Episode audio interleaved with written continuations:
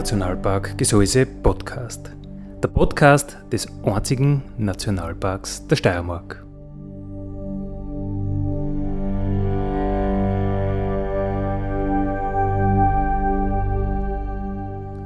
Alle zwei Wochen neu mit Themen aus dem Nationalpark Gesäuse und aus der Nationalparkregion. Daddy,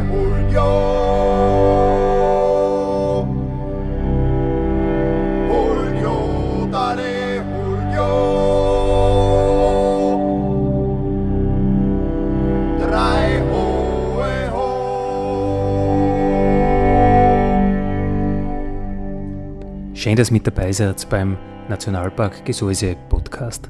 Andi Hollinger spricht. Äh, wir haben heute ein junges Thema, ein aktuelles Thema, Klimakrise. Glimcast, das Projekt der Jugend Glimcast, der Jugendpodcast zur Klimakrise ist heute unser Thema. Studio ist voll mit junge Leid, äh, was mich sehr, sehr gefreut, weil das ist immer lässig, wenn viele Leute im Studio sind, nämlich die Lea Drahosch, grüß Hallo. Der Fabian Kutzmik. Hallo. Und Markus Tripp, servus. Hallo. Ja, äh, ihr drei, wie kommt ihr überhaupt zusammen? Also ein Geheimnis kann ich verraten. Der Fabian ist beim Nationalpark Gesäuse äh, jetzt angestellt, tätig. Er macht das freiwillige Umweltjahr. Das ist mir klar. Aber wie kommt ihr anderen dazu? Was verbindet euch? Mhm. Also das freiwillige Umweltjahr verbindet uns alle drei zusammen, weil wir sind alle Umweltpraktikanten momentan. Ähm, da gibt es in Österreich ganz viel, viele verschiedene Einsatzstellen. Der Markus ist zum Beispiel beim Klimabündnis Kärnten, ich bin bei der Kleinwasserkraft Österreich und ja, wir sind ein bisschen verteilt in ganz Österreich. Der Fabian in der Steiermark, der Markus in Kärnten und ich in Wien. Und aber wir haben da regelmäßig Seminare zusammen und darüber haben wir uns auch kennengelernt. Und jetzt setzen wir halt unser eigenes Umweltprojekt im Podcast zusammen um. Das heißt, über dieses äh, Gemeinsame müsst ihr irgendwie ein Projekt machen. Und, ja, ihr, genau. und ihr habt euch für den Podcast entschieden.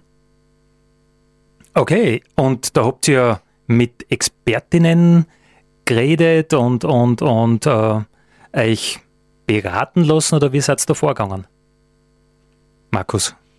Also wir haben zuerst ähm, der Grund eigentlich, wieso wir einen Podcast machen wollten, ist, wir sind alle sehr enthusiastische Podcast-HörerInnen und wir haben empfunden, dass der Mainstream-Klimadiskurs nicht wirklich sehr differenziert geführt wird und ähm, dass immer die gleichen Themen wieder vorkommen. Deswegen haben wir uns eben entschieden, einen Podcast zu machen über die Klimakrise aus der Sicht von jugendlichen, aktiven Zivilpersonen und in der ersten Folge haben wir da unsere, unsere Ansichten diskutiert und in den nächsten drei Folgen haben wir Expertinnen eingeladen, die dann ähm, Themen zur Klimakrise mit uns beleuchten. Und mit welchen Experten, Expertinnen habt ihr da zur Klimakrise geredet? In unserer zweiten Folge haben wir mit der Katharina Roggenhofer, der Leiterin vom Klimavolksbegehren Österreich, gesprochen. In der dritten haben wir den Alexander Brenner bei uns gehabt. Und in der vierten Folge die Aktivistin Theresa Kofler von der Organisation System Change, Not Climate Change. Also alles drei Expertinnen in verschiedenen Bereichen. Und wir haben jetzt eine Spezialsendung, wo wir in einer Radiosendung über einen Podcast berichten. Das ist ja auch mal was Besonderes, oder? Lea, bitte. Ja, ihr habt sogar das Glück, dass ihr teilweise Ausschnitte zu hören bekommt aus den Podcast-Folgen, die noch gar nicht online sind. Un unveröffentlichtes ja, Material. Also heute hier live. Exklusive Eindrücke. ja, da bin ich schon sehr gespannt. Äh, Fabian, ihr habt mit Expertinnen geredet, mit Experten zur Klimakrise. Wer war das zum Beispiel? Das war zum Beispiel die Katharina Roggenhofer. Sie ist Mitgründerin von Fridays for Future in Österreich und die Sprecherin vom Klimavolksbegehren. Mit und ihr haben wir über zivilgesellschaftliches Engagement gesprochen. Und was hast du zum Beispiel gefragt? Beispielsweise, wie schaut die momentane Lage in Österreich und der EU aus? Wie dringend ist die Lage? Und das hast du aufgenommen und wir können das jetzt direkt einspülen, die Frau Rockenhofer. Österreich schauen, sind wir eines der fünf EU-Länder, in denen die Treibhausgasemissionen seit 1990 nicht gesunken sind. Wirklich? Also im EU-Schnitt sind sie um 24 Prozent gesunken und bei uns sind sie sogar ein bisschen gestiegen. Wir Oh. sind also unter den quasi Klimaschlusslichtern der EU äh, und mit Vorreiter brauchen wir uns da gar nichts erst anfangen. Also insofern, insofern ist jeder Schritt, den man jetzt setzt, ambitionierter als vorher. Also die Messlatte war sehr, sehr niedrig. Ja, die sind ja auch vorgeprescht mit ihren Ambi- Ambitionen. Deswegen finde ich es immer so lustig, wenn alle Leute sagen, ähm, ja, Europa hat große Ambitionen. Ich glaube, Costa Rica war eines der ersten Länder, die gesagt haben, dass sie, ähm, dass sie früher klimaneutral werden wollen, als eben der IPCC-Bericht vorgibt für die ganze Welt. Und insofern, äh, ja, ich, ich nehme das auch immer gerne als Beispiel. Dann, da, dann hoffe ich immer, dass ich irgendwie produziere so ein bisschen einen Ehrgeiz in, in, in Ländern des globalen Nordens, die dann sagen, ah, Costa Rica ist besser als wir, das, das lassen wir uns nicht gefallen. Fabian, äh, wie war das für euch? Ihr seid einfach hingegangen und habt mit der Frau äh, Rockenhofer geplaudert und sie hat sie Zeit genommen für euch oder, oder wie ist das alles gegangen? Genau, ja. Also wir haben uns einen Termin ausgemacht mit ihr und das war zufällig am Valentinstag. Also quasi sie war unser Valentinstag-Date. Okay. Und da haben wir dann einfach ihr davor ein Konzept geschickt und dann eben Fragen gestellt. Und das war alles ganz ein lockeres Gespräch und auch sehr eindrucksvoll für uns beide. Äh, und ihr habt dann auch noch über globale Probleme geredet, über globale Bewegungen. Genau eben, weil die Katharina Roggenhofer Mitgründerin von Fridays for Future in Österreich ist. Mittlerweile kennt sicherlich jeder oder jede Fridays for Future auf der ganzen Welt. Und eben diese globale Bewegung, die wollten wir auch beleuchten. Lea, du warst mit da? Ja, genau, ich war auch da. Ähm, sie kennt sich halt recht gut aus, ähm, diese, diese Thematik in Worte zu fassen. Und sie bricht das auch recht schön herunter. Also es ist nicht so kompliziert mit so vielen Fachausdrücken, weil wir sind ja ein Jugendpodcast. Und sie hat das halt dann recht schön erklärt, dass das eben so ein großes globales Problem ist und dass man dafür halt dann einfach eine globale Bewegung braucht. Also sie hat eben erklärt, wie es zu Fridays for Future gekommen ist und warum halt der Andrang dann so groß war und die Nachfrage quasi. Dann lassen wir uns das am besten von der Frau Rockenhofer nochmal erklären. Und ich glaube, gerade wenn man das, wenn man sich die Klimakrise als globales Problem anschaut, dann verstehe ich alle und bei mir war das auch lange Zeit so, du bist halt urunzufrieden, wenn dir die einzige Möglichkeit, die dir angeboten ist, ist, nimm kein Plastiksackerl oder so. Was hat das? Ja. Also quasi schön, aber was hat das mit der, mit der Größe des Problems zu tun? Und da war es irrsinnig gut für mich zu sehen, ja, die einzige Antwort, die wir auf eine globale Frage geben können, ist eine globale Bewegung zu werden. Und das hast du gut irgendwie zusammengefasst, weil es sind in so vielen Städten Leute auf die Straße gegangen, in, so, in fast allen Ländern der Welt. Das hat es noch nie gegeben in der Geschichte der Menschheit, dass es eine Bewegung gibt, die quasi den ganzen Globus umspannt. Habt ihr das Gefühl, dass das äh, Klimathema schon wirklich bei jedem, bei jeder angekommen ist? Ja, bitte. Ähm, Ja, schwierig. Also man ist natürlich schon ein bisschen so in seiner Bubble auch, weil man umgibt sich ja dann schließlich auch mit den Leuten oder man redet halt dann mit den Freunden darüber und dann wird die Bubble halt ein bisschen erweitert, aber ich weiß nicht, ich kann es schwer sagen. In Wien zum Beispiel ist es schon sehr präsent. Da kennt sich jeder damit aus. Ich meine, jeder hat halt eine Meinung dazu und die sind halt zum Teil auch sehr unterschiedlich, aber ja. Was meinst du, Fabian? Ich glaube, dass mittlerweile jeder schon mal irgendwann was vom Klimawandel gehört hat, aber wenigen ist eigentlich die Dringlichkeit der Krise bewusst, dass es nicht nur ein Klimawandel ist, sondern eine Erderhitzung und damit ganz viele verschiedene Katastrophen verbunden sind, die kommen werden. Ja, ich glaube, das ist ein grundsätzlich menschliches Verstandsproblem, dass man es nicht glaubt, bis wirklich so ist. nicht nur äh, die Klimakrise betreffend, sondern alles. Heute zu Gast beim Nationalpark Radio sind die Macherinnen, die Macher vom Klimcast, vom Jugendpodcast zur Klimakrise, nämlich Lea Drahosch, Fabian Kutzmik und Markus Tripp. Sie haben mit Spezialistinnen, mit Spezialisten, die sich mit dem Klima auskennen, äh, geplaudert, das aufgenommen. Sie machen einen Podcast draus, drei Folgen auf Spotify wird es zu dem Thema geben. Äh, ja, bei uns gibt es vorab schon Ausschnitte draus. Wir bringen ein bisschen was. Ihr habt ja auch die Systemfrage gestellt, äh, Markus. Ja, also wenn es um Klimaschutz geht und da um ambitionierten Klimaschutz, dann ist es, dann kommt man einmal schnell weiter als, ähm, also kommt man immer schnell von punktuellen Maßnahmen weg. Das ist dann wichtig, dass man eine tiefgreifende Umstrukturierung unseres Wirtschafts- und Gesellschaftssystems haben. Weil anders lässt sich leider dieses, dieses komplexe Problem, was wir durch die Klimakrise haben, nicht lösen. Ja, und um das ein bisschen äh, genauer zu besprechen, haben wir die Theresa Kofler eingeladen. Das ist eine Aktivistin von System Change, not Climate Change ähm, in Wien. Das ist eben eine Aktivistengruppe, die sich eben diese Systemfrage schon sehr ausführlich gestellt hat und auch mit Aktionen versucht, aktiv das System zu verändern. Und sie hat uns einmal auch in unserem Podcast zusammengefasst, wie, unsere, wie unser aktuelles System gerade ist und wer da die Akteure sind. Da können wir uns vielleicht eher einen Ausschnitt anhören. Genau, also das Wirtschaftssystem, das wir gerade haben, das kapitalistische System, ähm, hat so Grundbausteine wie ähm, es gibt ein Privateigentum an Produktionsmitteln und es werden am Markt Güter ausgetauscht und dieser Markt soll möglichst frei von irgendwelchen externen Eingriffen sein. Und dadurch entsteht so eine Art Wettbewerb am Markt, dass das beste Produkt gewinnt.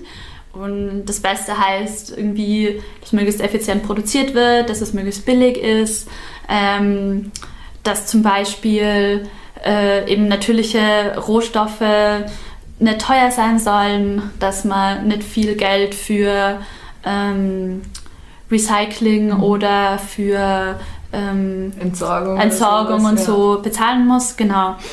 Und gleichzeitig ist eben durch die ähm, durch diesen Wettbewerb kommt eben auch diese Wachstumsdynamik irgendwie rein, dass man ähm, eben um sich als Unternehmen auch im Laufen zu halten, halt immer größer werden muss, um eben auf diesem Markt auch gewisse Vorteile zu haben. Und das heißt eben eigentlich auch, dass man so im Wirbel drin ist, wo immer mehr Rohstoffe, immer mehr Rohstoffe, immer mehr Rohstoffe und immer mehr Umweltbelastung und Schmutz halt in diesen Kreislauf reinkommen.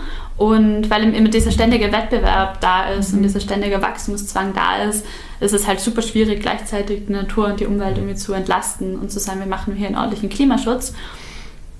Und zusätzlich ist eben noch halt dieser Wunsch da irgendwo im Kapitalismus, dass sich der Staat eigentlich raushaltet.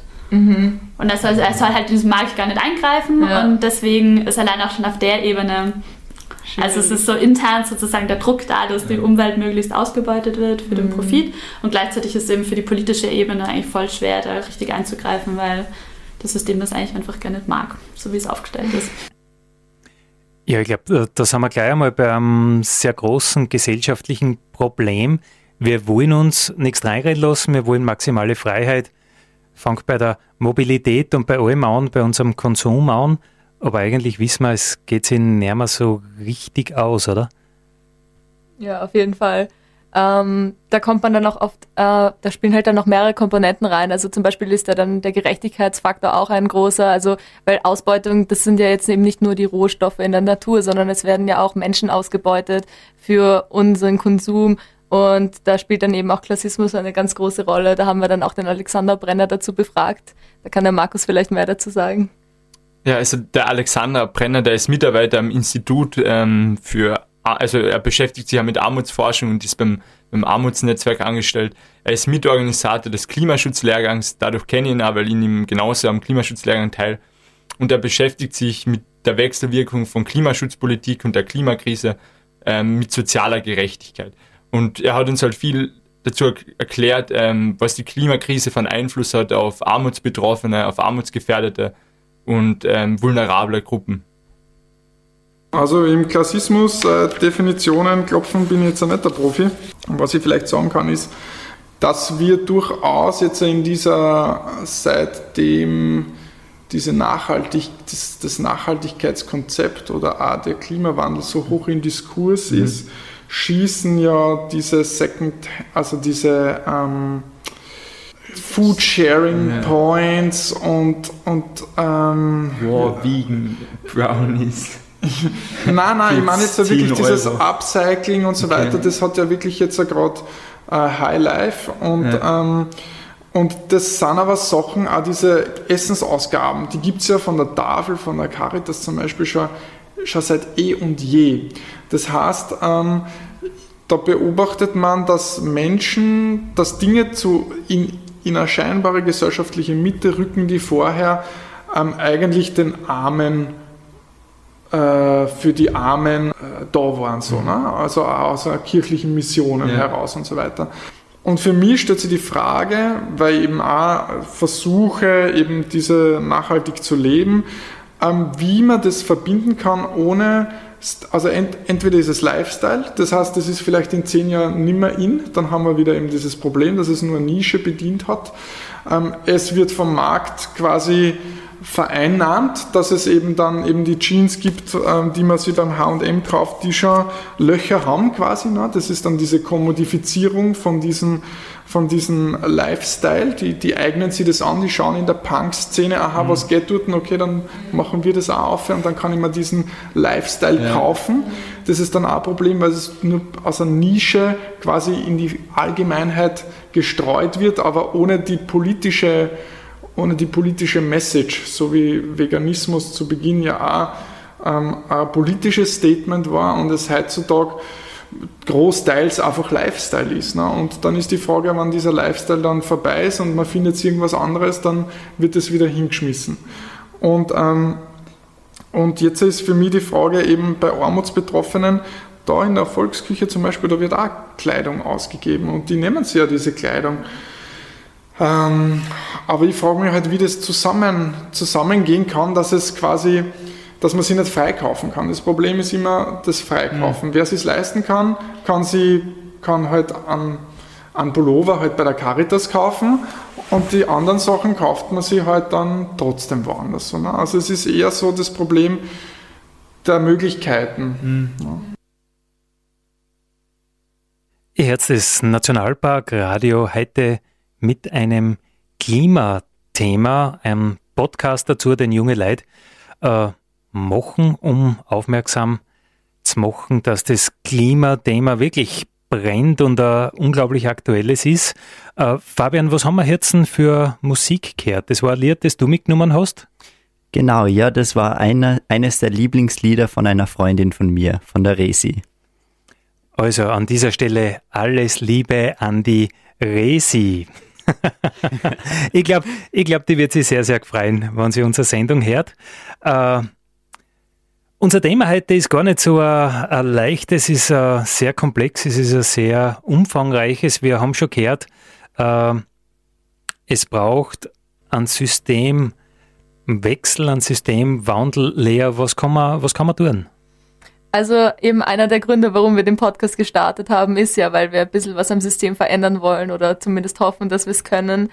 Äh, und wenn man sich da die Frage stellt, was man da jetzt konkret machen kann, gibt es halt recht viele verschiedene Möglichkeiten. Und ähm, dazu haben wir eben auch, die, diese Frage haben wir auch an die Experten weitergegeben, damit wir konkrete Vorschläge haben. Und ja, vielleicht spielen wir das am besten mal ab, was die dazu zu sagen haben. Die Frau Kofler hat dazu was gesagt. Ja, genau. Fangen wir mit der an. Mhm. Ähm, die Politik kann im Moment sehr viele Dinge machen. Wir würden uns nie darauf verlassen, dass die Politik alleine alle Dinge angeht, die irgendwie angegangen werden müssen, ähm, weil das politische System auch den, mhm. den Status quo erhält ähm, und auch im Interesse daran hat, dass sich Dinge eigentlich nicht ganz fundamental verändern. Und das politische System bis jetzt ist einfach auch sehr, sehr stark mit dem Wirtschaftssystem mhm. einfach verbunden ist und eigentlich irgendwie getrennt davon ähm, eben so wie es jetzt aufgestellt ist, gar nicht möglich ist. Obwohl natürlich gerade Demokratie in anderen mhm. Kontexten auch äh, eh schon da war und auch vielleicht wieder da sein wird. Aber so wie das Ganze jetzt ähm, eben da ist, ist es einfach sehr stark ineinander verzahnt mhm. und deswegen kann man sich eigentlich nicht darauf verlassen, dass die Politik alleine das Problem zufriedenstellend mhm. angeht. Mhm. An wen liegt es dann? Also wer? wer wen braucht es mhm. noch? Genau. Ich glaube, es braucht einfach ganz viel Druck von unten und dass ihm die Leute auch signalisieren, so, ähm, wir haben das verstanden und wir glauben, wir lassen uns damit nicht mehr abspeisen, dass es keine Alternativen gibt, sondern wir müssen das Ganze einfach ganz, ganz fundamental anders denken. Ähm, ich glaube, mit dieser Unterstützung kann sich halt dann auch auf politischer Ebene wieder was anderes tun. Aber solange diese Unterstützung von unten nicht da ist, sind halt auch also dann schon das Thema Lobby, hat die mhm. Politik irgendwie so stark beeinflusst und die Wirtschaft lobbyiert und lobbyiert und lobbyiert und lobbyiert. Ja. Und ähm, die restliche Bevölkerung lobbyiert sehr viel weniger stark. ähm, genau, und so ist irgendwie klar, dass jetzt so die Interessen im Moment einfach in die Richtung gehen. Und wenn ich das richtig verstanden habe, braucht das Klima Lobbyisten, oder? So wie euch. Ja, im Prinzip eigentlich nur die zivile Bevölkerung, die sich einfach nicht mehr alles gefallen lässt. Und ich glaube, das ist auch einer der Gründe, warum es dann Fridays for Future recht bald gegeben hat. Weil anscheinend werden die Interessen der ähm, zivilen Bevölkerung nicht so gut vertreten. Und also es gibt wenige Leute, die dafür lobbyieren, so wie die Theresa das eben schön gesagt hat. Ihr glaubst, äh, dass man überhaupt für Verzicht lobbyieren kann? In Wirklichkeit wollen wir ja diese Systemleistungen, die uns da die Natur zur Verfügung stellt, die saubere, saubere Luft, das saubere Wasser, gerade in Österreich, alles ist so super und so schön und so grün. Äh, das wollen wir haben, wir wollen ja den Verzicht nicht haben, oder? Ja, das ist halt dann immer so eine Frage. Ich glaube, das haben wir dann eh später auch noch drinnen. Ähm, aber mit dem Verzicht ist das immer so eine Sache. Verzichten wir wirklich auf etwas? Verzichten wir auf eine schönere, also auf eine schönere Zukunft? Bin ich jetzt wirklich in meiner Freiheit eingeschränkt, weil ich jetzt nicht Auto fahren kann und deshalb an die Abfahrtszeiten vom Bus gebunden bin? Also das sind so Themen, ich habe nicht das, also ich bin recht klimafreundlich unterwegs in meinem Leben und ich liebe Zugfahren zum Beispiel. Also ich habe jetzt nicht das Gefühl, ich verzichte auf irgendwas. Ich glaube, das ist eher Ansichtssache und Gewöhnungssache. Aber ihr habt zu den äh, Werkzeugen noch Expertinnen und Experten befragt. Sollen wir da weiter tun? Ja, genau. Die Katharina Roggenhofer hat das ein bisschen zusammengefasst, welche ähm, Möglichkeiten man hat, es überhaupt als Bürger sich irgendwie zu engagieren und seine Meinung kundzutun. Genau, also wir haben halt als Bevölkerung relativ wenig demokratische Mittel zur Verfügung eigentlich. Mhm. Also wir, wir können eben wählen, ähm, wir können Petitionen unterschreiben, das wirkt halt meistens nicht so, äh, so auf, auf so hohen Ebenen wie der Bundesebene so gut. Oder wir haben eben Volksbegehren zur Verfügung. Und viele andere Sachen, also ich meine, Streik ist auch ein demokratisches Mittel, aber das ist nicht so direkt. Das ja. adressiert halt ähm, die Politik, aber eben ein Volksbegehren muss halt ab 100.000 Stimmen im Nationalrat behandelt werden. Mhm. Ähm, und dementsprechend ist es schon ein gutes Werkzeug, da Druck aufzubauen, weil eben irgendwann müssen sie es tatsächlich im Nationalrat ähm, verhandeln und dann hoffentlich also wenn sie dann nichts umsetzen, dann kann man quasi das zu einem großen öffentlichen Skandal aufziehen. Und wenn sie dann was machen, haben wir möglicherweise zur Umsetzung beigetragen. Das ist irgendwie so. Also zivilgesellschaftliche Dinge sind da äh, ein großes Thema. Fabian. Genau, also die Katharina Roggenhofer hat eben aufs Klimavolksbegehren dahingewiesen und da möchte ich auch kurz auf die Eintragungswoche verweisen, die im Frühsommer, Sommer 2020 stattfinden wird. Und da zählt dann noch jede Unterschrift. Und ich finde, man sollte das wirklich unterschreiben, weil eine sozialverträgliche, gerechte Klimaschutzpolitik sollte ein Anliegen jedermanns sein und auch jeder Fraus. Und weil einfach, auch wenn man sich denkt, zum Beispiel, wenn man schon älter ist und man denkt, die Klimakrise wird mich nicht betreffen, das findet erst in einigen Jahren statt. Finde ich, sollte trotzdem Solidarität großgeschrieben werden und man an die Kinder denken sollte und an die Kindeskinder, weil die wird es dann wirklich betreffen und da, die werden die Auswirkungen spüren. Und an dieser Stelle möchte ich auch kurz meiner Oma zum Geburtstag gratulieren, die morgen Geburtstag hat. Alles, alles Liebe und Gute. Greti Oma. Die Greti Oma, hervorragend. äh, Lea, es heißt immer, die jungen Leute, die sind so unpolitisch, die schert das alles nicht. Ich glaube, das kann man so näher mal stehen lassen, oder? Ja, also jahrelang hieß es doch, ah, die Jugend ist so unpolitisch, die interessiert sich für gar nichts. Ähm, und jetzt seit spätestens Fridays for Future, wo halt wirklich die Kinder aufgehört haben, in die Schule zu gehen am Freitag, um zu streiken, ähm, hieß es dann, okay, ja, das ist uns dann vielleicht doch wieder zu politisch, bitte nicht mehr demonstrieren oder nur in eurer Freizeit, geht's wieder in die Schule zurück. Und jetzt hat sich das Ganze halt auch ein bisschen verändert, einfach vom Spirit. Also man kann es eigentlich nie wirklich allen recht machen, es wird immer genörgelt, glaube ich. Und einfach, aber dass man in dem Prozess sehr viel lernen kann. Also ich glaube, unsere Generation hat einfach extrem viel daraus lernen können, sich ähm, politisch zu aktivieren, also auf die Straße zu gehen und da hat uns auch die Roggenhofer ein bisschen was zusammengefasst dazu.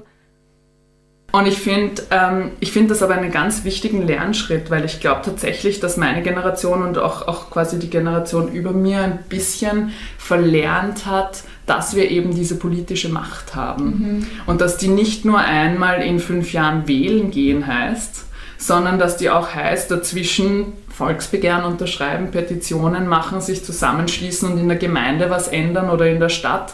Ähm, das ist auch unsere politische Stimme. Und wir werden meiner Meinung nach, ich meine, es gibt sicher Schulen, die das besser machen und schlechter, aber wir werden meiner Meinung nach viel zu wenig darüber aufgeklärt, was wir eigentlich für einen Spielraum haben und wo mhm. wir uns eigentlich einbringen sollten. Ja, auch, Werkzeuge wir genau, haben. oder auch mhm. Briefe schreiben an Abgeordnete. Jetzt, wo ich in politischen ja. Kreisen unterwegs bin, merke ich, dass die das echt ernst nehmen, weil ein Brief, der bei denen ankommt, bedeutet ungefähr 10.000 Leute, die sich das auch denken, aber nicht die Zeit nehmen und sich hinsetzen, um einen Brief zu schreiben. Stimmt. Das heißt, wenn da genug Leute tatsächlich irgendwie sich hinsetzen und denen Briefe schreiben, das, das kommt auch an. Vielleicht verändert es nichts von heute auf morgen, aber es gibt die Stimmung so ein bisschen.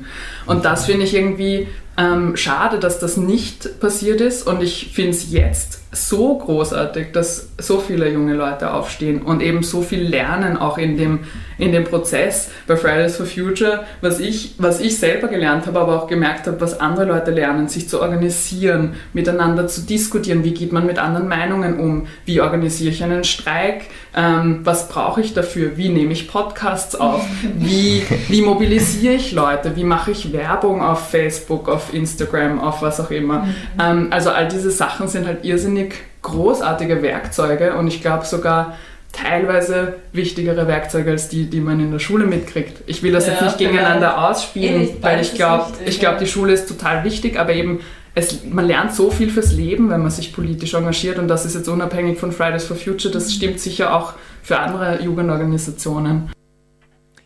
Also wie man es macht, ist verkehrt. Man soll nicht so politisch sein, äh, nicht so unpolitisch sein, aber man soll auch nicht streiken.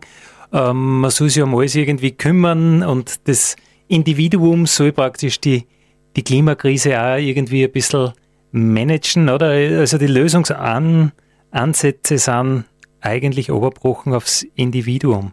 Oder kommt das nur mir so vor? Also das Wort, äh, das Wort Verzicht spült ja, würde ich mal sagen, schon ein, individualistisches Konzept an. Und auch weil wir früher über Verzicht gesprochen haben, ähm, wie die Lea gesagt hat, Verzicht ist halt eine Frage der Perspektive. Und da hat auch die Frau Krofler was ganz Interessantes dazu gesagt, in Bezug auf Autos. Im ländlichen Raum gelten ja Autos sehr oft als, als Gefühl von Freiheit. Und das ist eben genauso eine Frage der Perspektive. Ich finde zum Beispiel, also da merken wir ganz stark, dass es eigentlich dann so ein Kampf der Narrative irgendwo geht.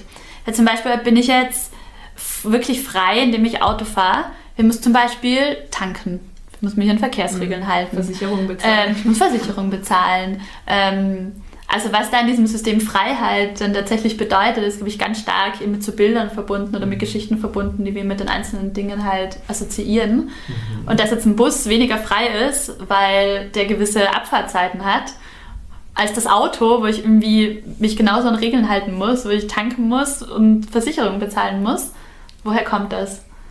Ähm und da ist eben zum, also eines der Dinge, die wir zum Beispiel machen, zu sagen, hier Autowerbung ist was, was ähm, diese Bilder ganz, ganz stark reproduziert und was uns weiterhin glauben lässt, Auto ist das ultimative Freiheitssymbol und der Bus nicht. ähm, genau. Und da wäre zum Beispiel schon was, wo die Politik halt sagen könnte, so, hey, das geht eigentlich in eine verkehrte Richtung und Autowerbung soll es eigentlich in dem Stil gar nicht mehr geben, weil das ist irreführend. Genauso wie man das mit Rauchen auch gemacht hat. Mhm. Also Im Raum rund, rund ums Rauchen herum waren auch, auch Dinge, also wenn man sich immer so Rauchwerbung, Zigarettenwerbung aus den 70ern anschaut, mhm. dann hat das so, wenn der Mann raucht, dann fällt die Frau in seine Arme. So, wie hat das irgendwas mit Rauchen zu tun? Ach, diese Vorurteile in der Werbung, die, sie waren doch so schön und es hat Bierwerbung gegeben mit äh, spärlich bekleideten, bekleideten Damen und das war doch alles so herrlich.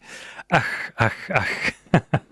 ich meine, mein persönlicher Zugang zu Verzicht ist ja doch der, dass mein Luxus der ist, wenn ich Dinge nicht brauche. Also das ist auch spannend, dass man eigentlich das als, als, als Luxus sieht, wenn man das alles nicht braucht weil man braucht eh so viel Sachen. Im Nationalpark Radio machen wir heute was, was man eigentlich in der Medienarbeit überhaupt nicht machen darf. Wir besprechen in einem Medium, was im anderen Medium gabert. Also das, das ist ein No-Go, das tut man überhaupt nicht. Man sagt im Fernsehen nicht an, was im Radio für ein Programm ist. Aber ich glaube, äh, die Klimakrise ist eine Sache, die mh, hm, vielleicht ein bisschen ungewöhnliche Maßnahmen durchaus braucht und vertragt. Und deswegen kann man im Radio über einen Podcast reden. Äh, Fabian, wo findet man euch überall, wenn man jetzt nicht nur angeteasert die Inhalte hören will, sondern wirklich euch einen ganzen gesamten Podcast? Wo seid ihr auffindbar?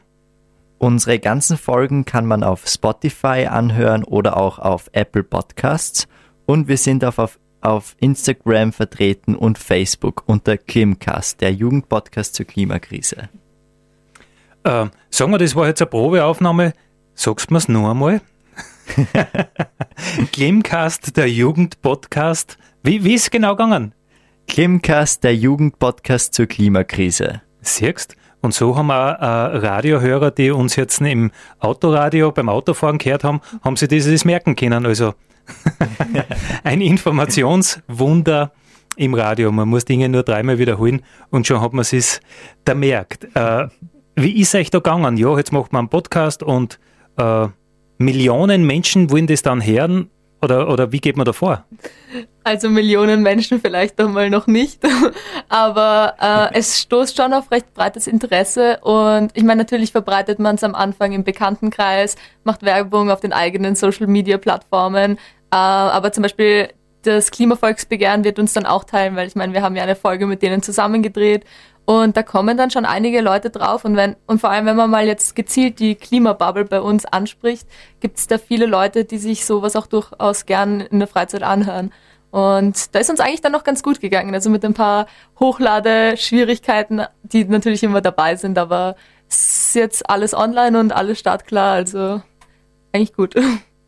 Die Klimabubble hast du gesagt, also du meinst, ihr seid in einem Thema sehr, sehr weit drinnen, ihr seid äh, auf sozialen Medien sehr gut vernetzt und die sozialen Medien wissen, was ihr gern hört und sagen euch natürlich auch nur diese Inhalte, die für euch passen. Also ihr habt das Gefühl, die Welt ist ja sehr in Ordnung, oder? Alle kümmern sich ums Klima also ich denke mal, man umgibt sich ja im Endeffekt mit solchen Leuten, weil man sucht sich ja im Endeffekt dann Freunde aus, die dieselben Werte vertritt zum Beispiel. Oder wenn man halt dann mit der Familie darüber redet, dann ist es so, dass man da automatisch Sachen austauscht und ähm, in meiner Welt, also in meiner Umgebung, ist es schon so, dass sich alle drum kümmern und das Thema ist. Und ich meine, ich bin ja auch aktivistisch tätig. Also ich bin zum Beispiel bei Klimareporter, das ist eine Jugend-NGO. Ähm, also die sind ein Projekt von einer Jugend-NGO und da bemühen sich natürlich alle, aber es ist halt dann auch schwierig, da rauszukommen, weil man folgt dann halt auch nur den Inhalten, den, den, über die man halt dann auch was hören will. Ich finde, dabei ist es auch ganz wichtig, dass man keine Angst hat, auch davor mit Leuten zu reden, die vielleicht nicht dieselbe Meinung wie man selbst teilt und einfach mal ganz diplomatisch quasi darüber redet, über die Klimakrise und welche Ansichten man hat und einfach tolerant und verständnisvoll auch anderen Meinungen entgegenkommt. Ja, im Gespräch mit Alexander Brenner hatten wir das ganz deutlich, dass halt jeder Mensch seine eigene Lebensrealität hat und einfach für manche Menschen das eben nicht so eine hohe Priorität ist oder eben gar keine Priorität. Und das ist auch nichts Verwerfliches, weil jemand, der sich gerade darum kümmern muss, dass seine Kinder etwas zu essen haben, müssen halt, also können sich nicht jetzt mit dem Thema Klimaschutz auseinandersetzen. Ja, eben, das ist ein guter Punkt, was die Lea gerade angesprochen hat. Es ist ein gewisses Privileg, dass man die Ressourcen aufwenden kann, sich jetzt intensiv mit dem Thema zu beschäftigen. Ja, jetzt hätten wir gerade noch Zeit, dass wir ein abschließendes, äh, positives, hoffentlich äh, Schnipsel äh, uns anhören können. Was, was soll man denn noch spielen? Ja, am besten die Zukunftsvision von der Katharina Roggenhofer. Die fand ich sehr motivierend. Äh, ein bisschen ein Ausblick, weil wir haben ja eigentlich nichts zu verlieren außer einer schöneren Zukunft. Aber an sich finde ich, ähm, wenn wir jetzt von uns als Bürgerinnen und Bürger ausgehen, wir haben eigentlich, also ich würde gerne sagen, hey, wir haben ein Recht auf nicht nur intakte Umwelt, sondern wir haben auch ein Recht auf zukunftsfähige Arbeitsplätze. Wir haben ein Recht darauf, dass wir klimafreundlich unterwegs sein können und mobil sein können. Wir sollten eigentlich ein Recht darauf haben, mit erneuerbaren Energien ausgestattet zu werden, weil die bringen Wertschöpfung in unserem Land, die bringen Arbeitsplätze. Jetzt gerade importieren wir Fossile aus Ländern, die teilweise in kriegerischen Auseinandersetzungen sind, wo auch die Versorgung nicht unbedingt sichergestellt werden kann, weil das, da kann uns auch jemand den Hahn abdrehen mhm. quasi und dann haben wir das nicht mehr. Ähm, insofern ist das, das zu hinterfragen, aber eben auch auf der anderen Seite könnte es so viel bringen. Es könnte so viel in den Erneuerbaren und in, in den Öffis liegen, so viele Arbeitsplätze wenn man mhm. das ernst meint. Vor allem auch in Österreich selber. Das ja. vergisst man nämlich oft, weil Windanlagen, Solaranlagen, Photovoltaik, Wasserkraft, das kannst du in Österreich nutzen. Das sind so viele Arbeitsplätze, die momentan nicht genutzt werden. Ja. Das vergisst man immer und das will auch die österreichische Wirtschaft voll ankurbeln zum Beispiel. Ja, und auch wenn, also selbst wenn wir dann noch, noch breiter denken und über die Erneuerbaren hinausgehen, wenn wir wieder regionalere Wertschöpfung haben, jetzt gerade importieren wir von überall auf der Welt irgendwelche Sachen und ich meine, Import wird nicht nicht aufhören. Das, das ist mir ganz klar, aber eben gerade die Sachen, die wir in unserem Land produzieren können, warum dürfen die nicht wieder aus der Region kommen und sogar billiger sein mhm. als die importierten, weil die so einen sehr großen CO2-Fußabdruck haben. Stimmt. Und dann hast du auf einmal wieder mehr regionale Landwirtschaft.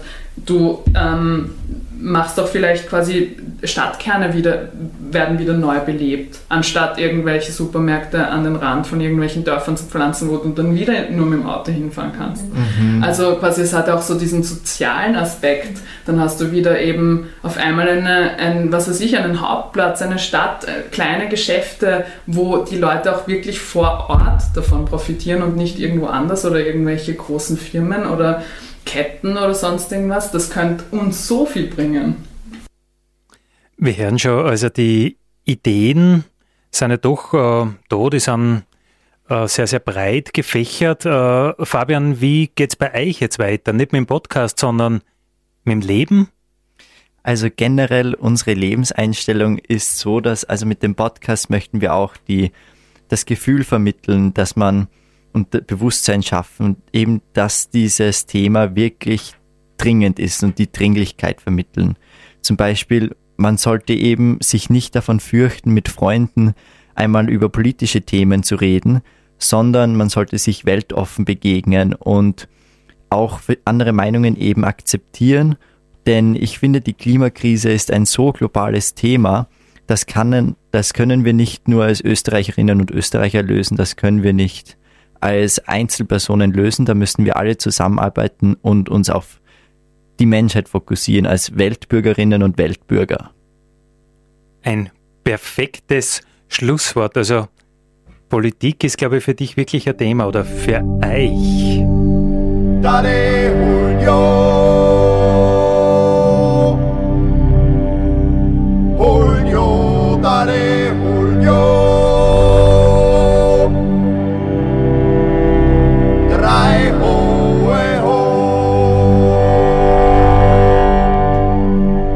Das war der Nationalpark Gesäuse Podcast für heute. Ich freue mich, wenn ihr wieder mit dabei seid in 14 Tagen. Vielen Dank.